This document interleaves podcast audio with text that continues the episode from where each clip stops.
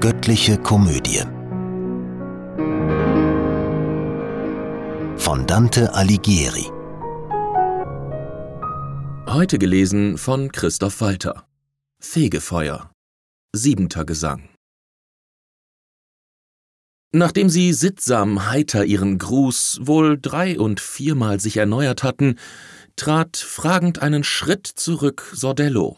Wer seid ihr? Ehe an diesem Berg die Seelen sich läutern durften auf dem Weg zu Gott, ließ Octavianus mein Gebein begraben. Ich bin Vergil, vom Himmel ausgeschlossen, nur durch den einen Fehler meines Glaubens. So lautete die Antwort meines Führers. Als wie ein Mensch, der plötzlich vor sich sieht ein Ding, worüber er sich wundern muss, und weiß nicht, soll er's glauben, soll er nicht, gebärdet sich der andere, blickt zu Boden und trat in Demut wieder vor ihn hin, die Knie wie ein Diener ihm umarmend. Berühmtester Lateiner, sagt er, und meiner Heimat ewiger Preis, durch dich hat unsere Sprache ihre Macht bewiesen. Dass ich dich sehen darf, ist's Verdienst? Ist's Gnade? Würdige mich eines Worts und sag mir, kommst du von unten und aus welchem Höllengang?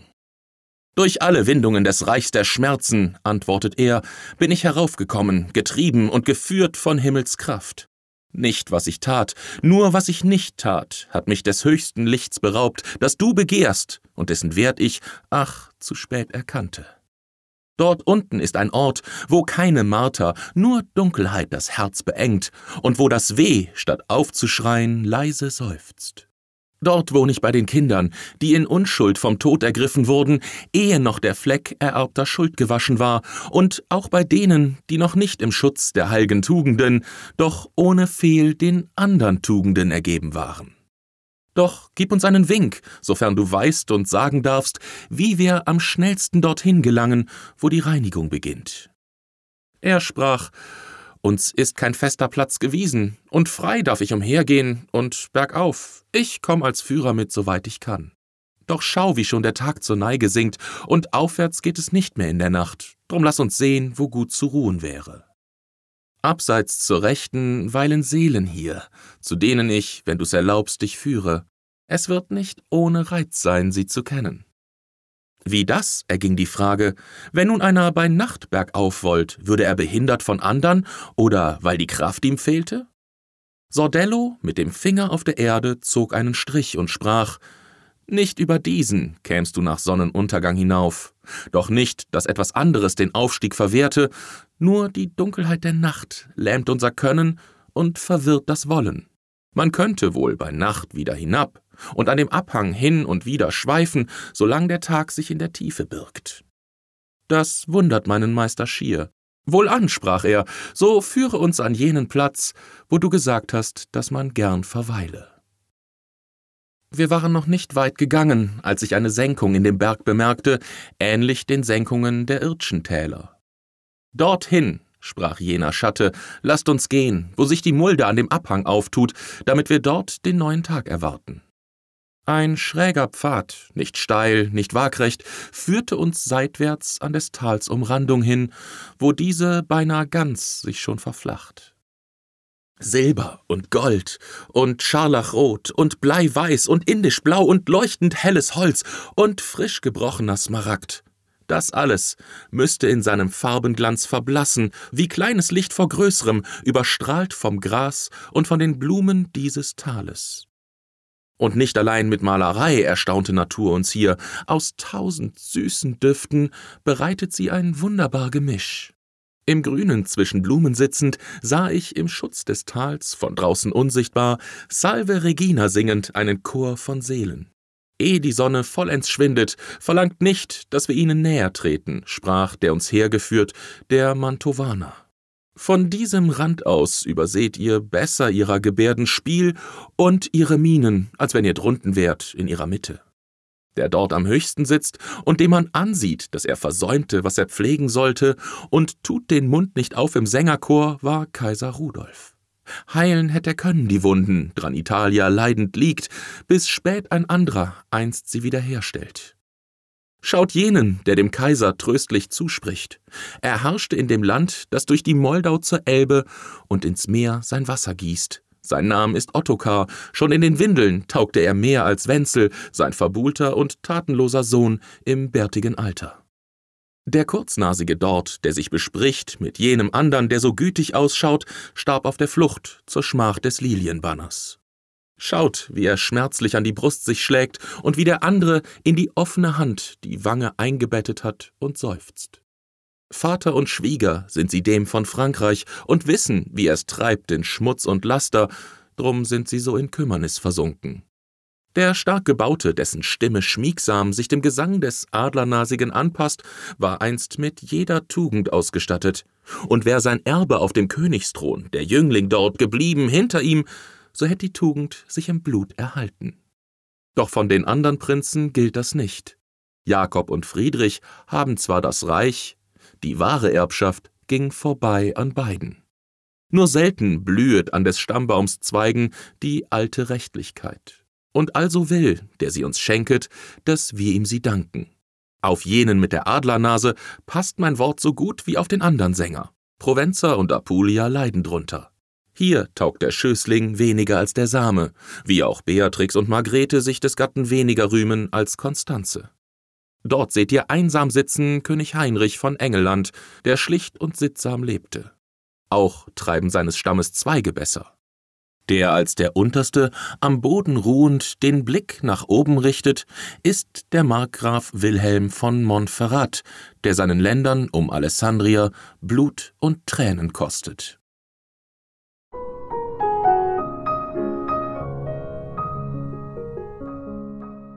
Achter Gesang Die Stunde kam, da auf der hohen See den Schiffer Heimweh fasst und er im Herzen um liebe Freunde bangt, die er verließ, und da im jungen Pilger Liebesweh erwacht beim fernen Hall der Abendglocke.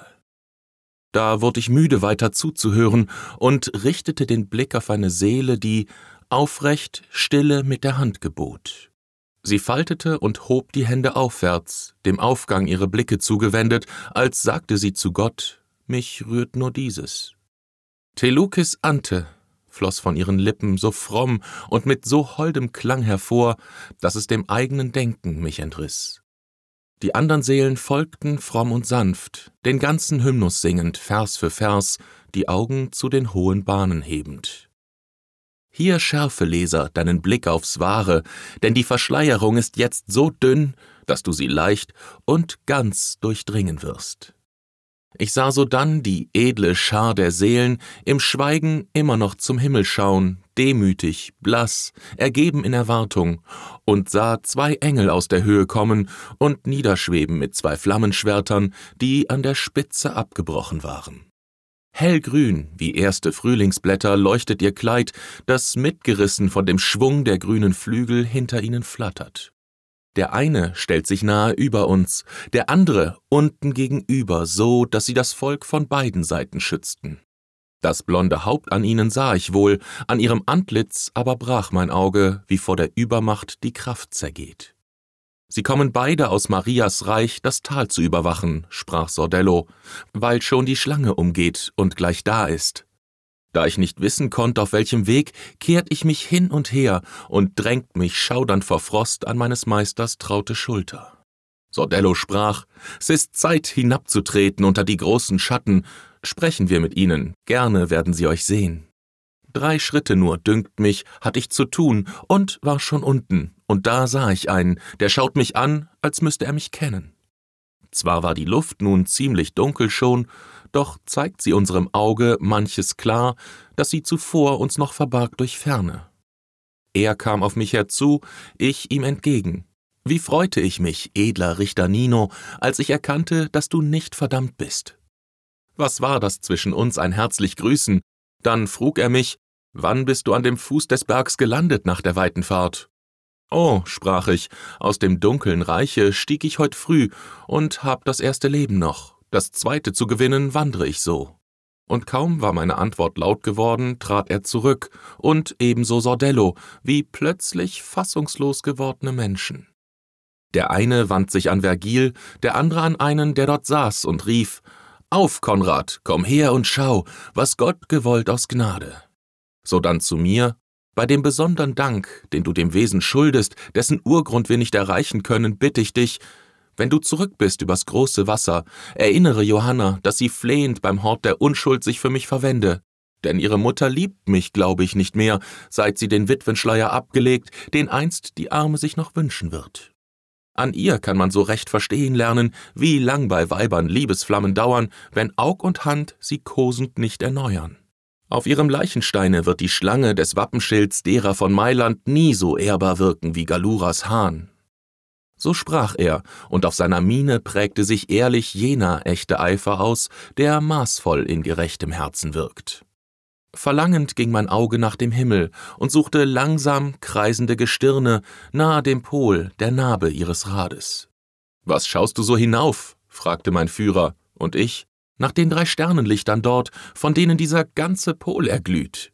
Drauf er, das helle Viergestirn, das du am Morgenhimmel sahst, ist dort hinab, und diese drei an seiner Stelle jetzt. Er sprach noch, als Sordello ihn ergriff und, mit dem Finger in die Richtung weisend, ihm sagte, Dort, schau hin, kommt unser Feind. An einer Stelle, wo das kleine Tal nicht ganz geschützt, sieh, da war eine Schlange, die Eva wohl den Sündenapfel reichte. Durch Gras und Blumen schlich sie tückisch her, bog dann und wann den Kopf zurück und leckte den Rücken, wie wenn sie sich glättete. Ich sah es nicht und kann es nicht beschreiben, wie sich zum Flug die Himmelsfalken hoben. Sie schwebten beide schon, als ich sie sah. Das Sausen ihrer grünen Flügel hörte die Schlange und entfloh, worauf die Engel in gleichem Flug auf ihren Posten kehrten. Der Schatte, der dem Richter sich genähert, als dieser rief, ließ in der ganzen Zeit des Schlangenüberfalls kein Aug von mir. So wahr das Licht, das dich nach oben führt, in deinem Willen Nahrung finden soll, so viel ihm bis zum Glanz der Höhe nötig, begann er. Bitt ich, gib mir treue Botschaft, so du sie kennst, aus Valdimagra und den Nachbarlanden, wo ich einst ein Herr war. Man nannte mich Corrado Malaspina. Der Alte bin ich nicht, jedoch ein Enkel und läutre hier die Liebe zu der Sippe. In euren Ländereien, versetzte ich, war ich zwar noch nie, jedoch wer kennt sie nicht in ganz Europa, wo immer man hinkommt. Der Ruf, der eurem Hause Ehre zollt, verherrlicht eure Herren und eure Lande, dass man sie kennt, auch wenn man noch nicht dort war. Ich schwör's bei meiner Hoffnung aufzusteigen, dass euer ehrenwert Geschlecht im Kampf und in der Milde seinen Rang bewahrt.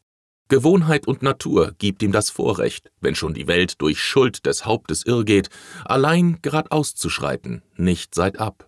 Und er, nun geh, die Sonne legt sich nicht zum siebten Male mehr im Bette nieder, das Aries mit seinem Bild umspannt, eh deine edelmännisch hohe Meinung dir sich bewähren wird und festigen durch stärkere Klammern als durch Hörensagen, wenn nicht der Lauf des Urteilsspruches stockt.